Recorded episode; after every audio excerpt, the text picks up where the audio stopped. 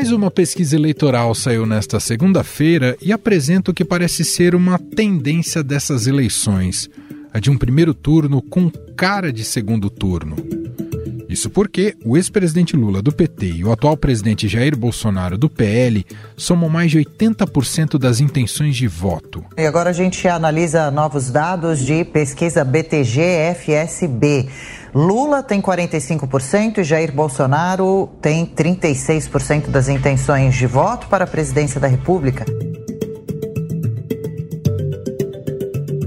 Esse mais recente levantamento do BTG Pactual Instituto FSB aponta Lula na liderança com 45% na pesquisa estimulada, quando o entrevistado recebe uma lista prévia com os nomes dos candidatos. O percentual do petista é o mesmo registrado pelo Instituto na sondagem da semana passada. Em segundo lugar, o presidente Jair Bolsonaro oscilou dois pontos para mais e agora tem 36%. A pesquisa também mostrou o efeito do Auxílio Brasil turbinado, manobra do atual presidente para melhorar sua avaliação entre os mais pobres. Tanto esse voucher quanto o aumento no valor de 200 reais do Auxílio Brasil foram possíveis graças à PEC dos benefícios, também apelidada PEC Kamikaze, que foi promulgada recentemente no Congresso Nacional. Prevê aí um repasse de 41 bilhões de reais para programas sociais. Bolsonaro tem 31% das intenções de voto entre os beneficiários do Auxílio Brasil, programa que substituiu o Bolsa Família. No levantamento anterior, ele tinha 24% neste grupo. Lula segue à frente nas intenções de voto nesse segmento, com 52%, mas já chegou a pontuar com 73% em junho deste ano.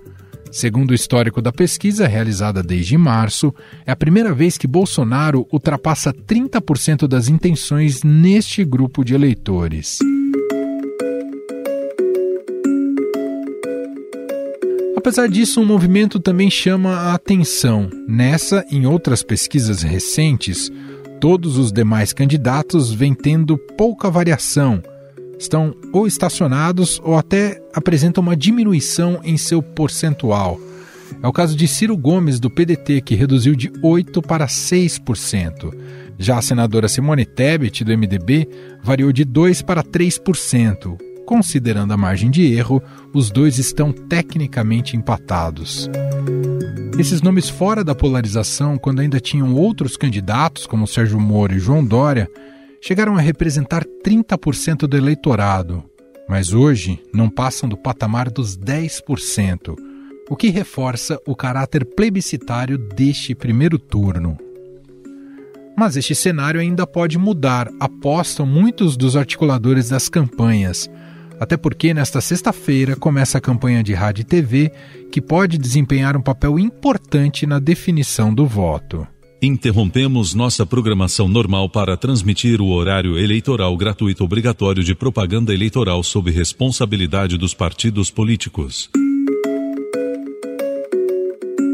O contexto econômico, a depender do tipo de resultado que produz, também tem potencial para projetar ou derrubar um incumbente, no caso, Bolsonaro que aposta em medidas como redução no preço da energia e dos combustíveis. A Petrobras anunciou hoje que vai reduzir o preço da gasolina vendida às distribuidoras. O litro do combustível terá uma redução de 4,93%, cerca de 20 centavos a menos.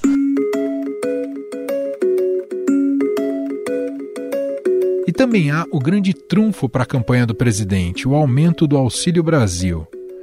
Mas, apesar de Bolsonaro vir numa crescente, ele precisa tirar votos do ex-presidente Lula para vencer, que não vem ocorrendo, já que o petista se mantém estável na casa dos 45%. Lula deve incentivar o voto útil em sua campanha, já que parte do percentual dos candidatos da chamada terceira via já lhe garante a vitória em primeiro turno.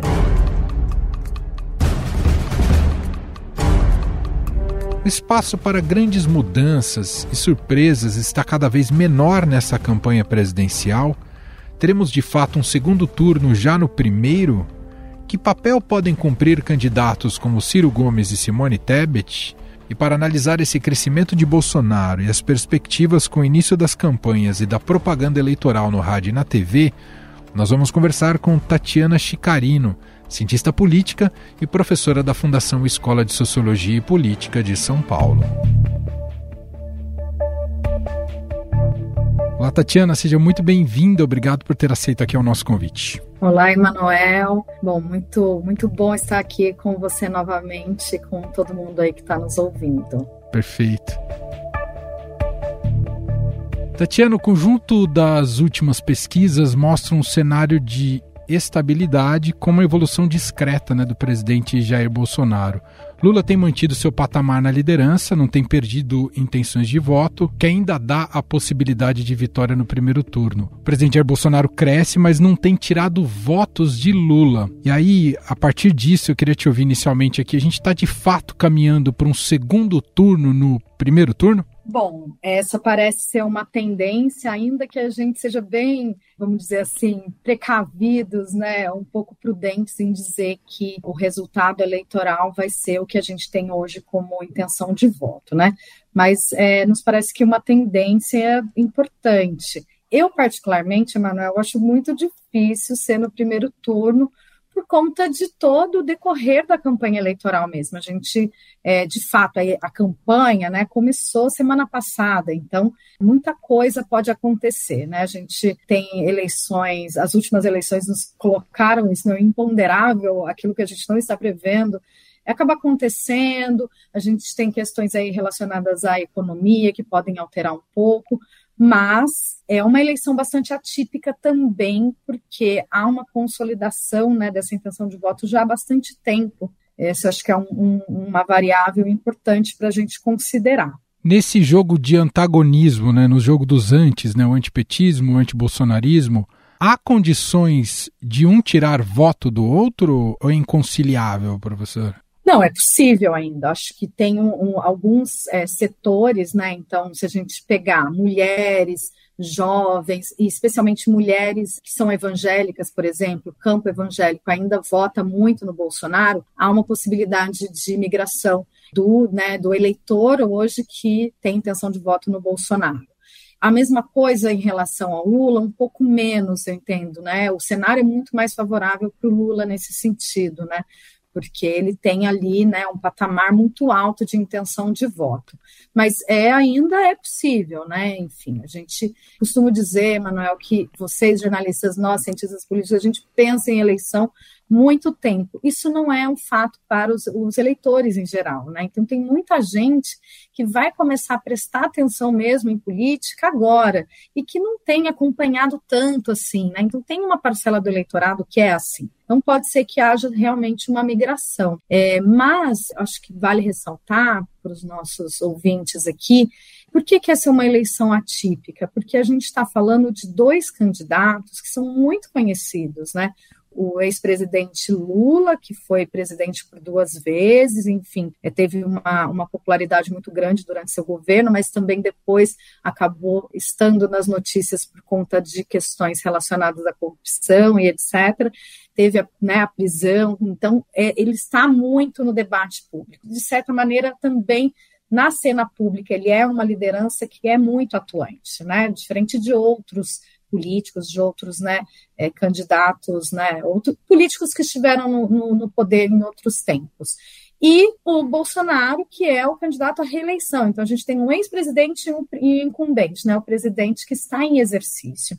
Então, quer dizer, eles são muito conhecidos pela população. Isso também é um dos fatores aí para a gente entender essa consolidação né, dos números, essa é, intenção de voto que já está cristalizada há mais tempo. O outro fator importante que tem a ver com o que a gente vem chamando na ciência política, estudando isso, que é a questão da campanha permanente. Então, o fato desses candidatos, né, desses políticos estarem o tempo todo nas redes sociais, porque né, você tem que estar tá lá para construir essa imagem cotidiana, né, para estar tá presente no imaginário das pessoas, para que tenha um engajamento constante, né, porque você não cria engajamento nas redes do dia para a noite.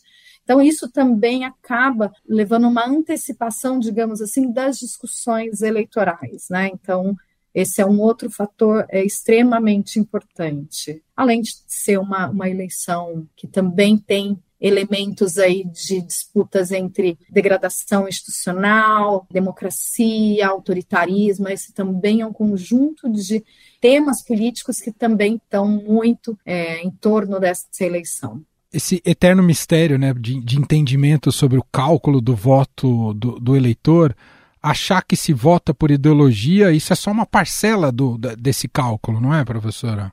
Você tem toda a razão. Uma obsessão é, do campo da ciência política, do jornalismo político, da comunicação política, entender como que as pessoas formulam o seu voto, né? E ele varia, claro, né, de eleição para eleição. Alguns eleitores eles são mais conscientes em relação a quem votam, do ponto de vista ideológico, programático, mas claro que existem é, correntes né, e vertentes aí da explicação do comportamento eleitoral. Uma delas é em relação à economia, né? A gente chama de escolha racional, voto racional. Minha vida está bem, eu voto no, na continuidade, não está bem, eu voto né, na, na mudança.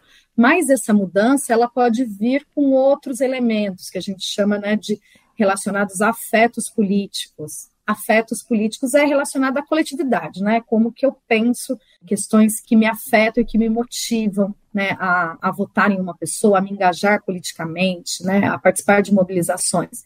E esses afetos têm a ver por vezes com esperança, raiva, indignação. Esses são afetos políticos que são mobilizados em campanhas eleitorais e que podem ser mobilizados junto com uma mudança, por exemplo, de é, cenário econômico. Ah, vamos alterar esse cenário econômico, uma, ou não, continuidade. Então, mudança e continuidade são né, estratégias de toda a campanha eleitoral vai aparecer isso. O uhum. que vai mudar é quais são os sentidos políticos que vão né, sustentar esses discursos. Estamos, como a senhora mesmo comentou, ainda no início da campanha. Como a senhora tem visto a estratégia de exploração religiosa como plataforma para se angariar apoio e votos nesse começo de campanha? muito interessante. Acho que é uma coisa que a gente tem que ficar muito de olho, né? A questão religiosa, ela sempre aparece em campanhas eleitorais. Isso, olha, eu acompanho já estudando, né, o passado e, e, e acompanhando mesmo, né, ao vivo, digamos assim, as eleições é, já há muito tempo, mas desde a eleição de 89, que eu era pequena, mas eu estudei essa campanha também, o elemento religioso apareceu. Então, o candidato vitorioso, Collor, à época, já usava símbolos religiosos, termos religiosos no seu discurso. Então, vira e mexe, isso acontece. Agora, acho que a diferença né, que a gente observa hoje é uma instrumentalização muito grande da religião. Não é ela simplesmente estar no conjunto de sentidos, né, de, nas palavras que os candidatos têm nos seus discursos, mais essa instrumentalização. E isso é muito perigoso, porque a gente entende como democracia, como sentido republicano, porque aí você está dizendo de algo que é relativo à vida privada, né, então a religião de cada um sendo alçada a uma moralidade pública, a um valor que tem que ser público de todo mundo. Ou todo mundo é assim, ou quem não está dentro disso né, vai sofrer, enfim, é, sanções, discurso de ódio, é, violência política. Então, a instrumentalização da religião que é muito perniciosa. Né? Então, é, enfim, a gente teve outras campanhas eleitorais o candidato falou que, que não acreditava em Deus, e aí foi um problema. Por quê? Porque a gente está falando de algo que também faz parte né, da nossa cultura política, né? O ele, esses elementos religiosos, eles também estão na nossa cultura política. Agora, existem certos limites, né, Emanuel, e esses limites, eles têm sido ultrapassados, né, é, no momento atual. E aí a gente precisa ficar de olho mesmo. De olho nesse, no que poderá ocorrer ao longo da campanha e se teremos alteração nesse cenário eleitoral, né, com votos já, intenções de voto muito cristalizados. Queria te perguntar algo que já virou meio um tema clássico né, nessas eleições em perguntas para cientistas políticos.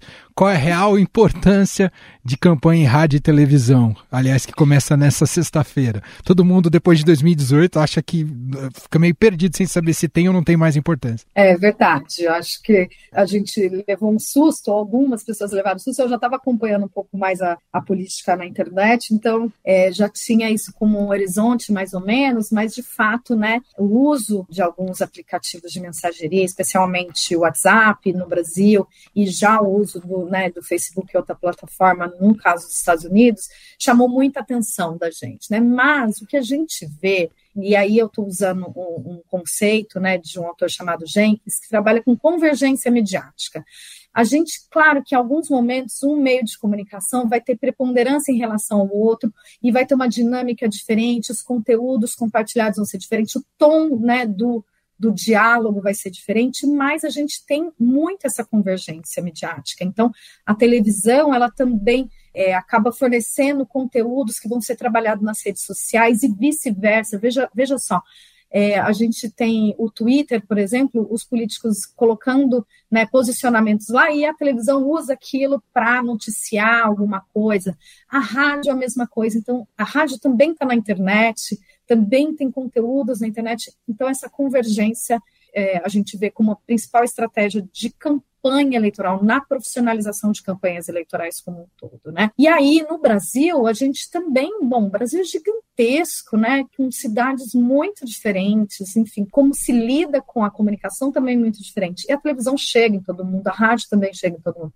Manuel, quando a televisão se massificou no Brasil, e a primeira campanha eleitoral que isso foi massificado foi em 89, diziam que a rádio não teria importância. E, e, na verdade, o que a gente vê é realmente uma alteração, uma mudança no uso e na produção de conteúdos. E não é, um vai eliminar o outro, mas a gente tem uma reconfiguração. Acho que é um pouco dessa palavra: convergência e reconfiguração. E acho que tem uma percepção de território mais livre também no ambiente digital. Não sei se a senhora concorda, né? Porque o rádio e TV, pela legislação eleitoral, acaba tendo um rigor maior e você entende mais os espaços de cada partido e candidato ah, de uma maneira mais clara, que é um pouco diferente do território digital, né? Que você, enfim, o tempo inteiro está sendo bombardeado por mensagens de matizes muito diferentes, né? Ah, certamente. A regulação né, da, da internet, especialmente das plataformas, né, então de redes sociais, ainda é um desafio para nós, né?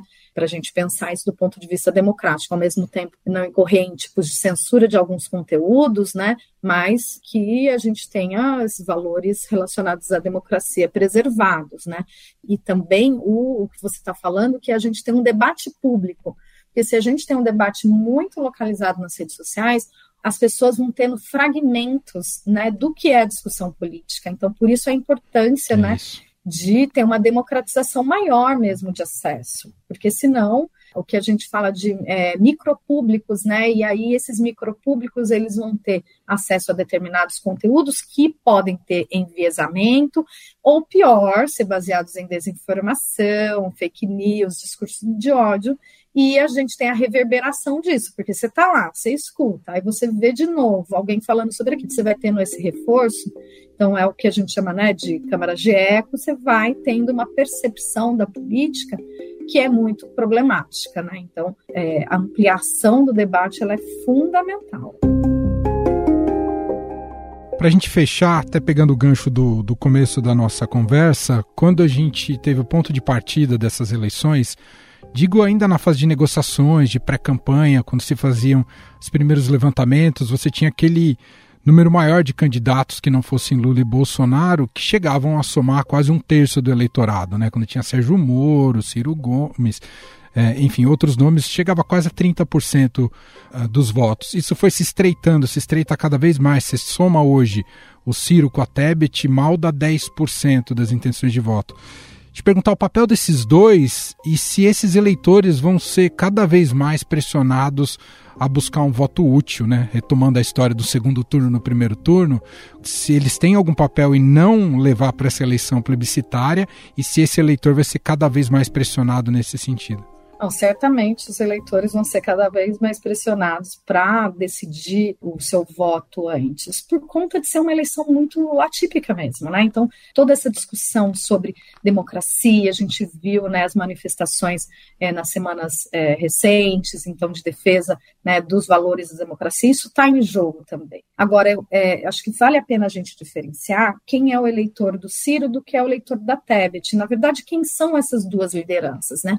O Ciro Gomes já vem de um histórico grande de campanhas eleitorais, né, de ser candidato né, à presidência da República, e a Tebet não, a Tebet é a primeira vez. Então, para ela, essa exposição da imagem, ela é muito importante. Esse é um palco fundamental. Então, a gente está falando dela aqui né? Ela vai participar de sabatinas, de entrevistas, quer dizer, ela vai ser conhecida do grande, grande público. Essa é uma estratégia que muitas lideranças utilizam, né? Mesmo sabendo que não tem uma intenção de voto alto, que não tem chance de ser eleita, mas ainda assim né, se coloca nessa disputa, porque de fato é uma construção, ela é uma liderança recente, né, nova, digamos assim, ainda tem uma trajetória no Senado, tal, mas ainda muito recente, muito desconhecida do grande público. O Ciro já é outra história, né? Valeria um podcast só disso, né, Emanuel? ele mesmo disse que essa será a última eleição que ele vai concorrer. Ainda que esse tipo de frase de político a gente também tem que sempre ter, ser um pé atrás. Mas tem talvez um aspecto do Ciro que eu queria te ouvir, da importância de ter uma esquerda que não seja o PT. Esse tipo de, de frente é muito, continua sendo muito difícil no Brasil, professor? Ela tem sido difícil nos últimos anos, acho que por conta de toda a história que a gente viveu de 2013, 2014 para cá, né?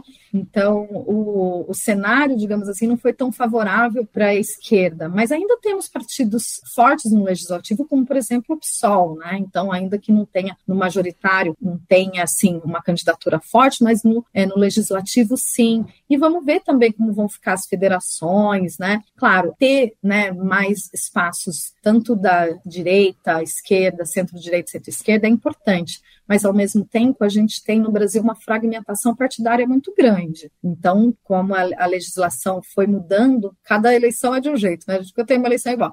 Mas talvez né, essas, esses rearranjos também têm a ver com a conjuntura política, mas tem a ver também com a legislação. Né? E a gente tem que observando nos próximos meses. Né? Muito bem. Essa é Tatiana Chicarino, cientista política, professora da Fundação Escola de Sociologia e Política de São Paulo mais uma vez gentilmente atendendo aqui ao nosso podcast.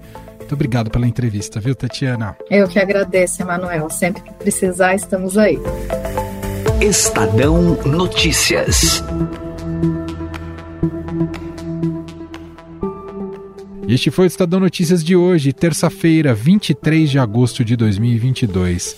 A apresentação foi minha, Emanuel Bonfim. Na produção, edição e roteiro, Gustavo Lopes, Jefferson Perleberg e Gabriela Forte. A montagem é de Moacir Biasi. Escreva pra gente no e-mail podcast@estadão.com. Um abraço para você e até mais.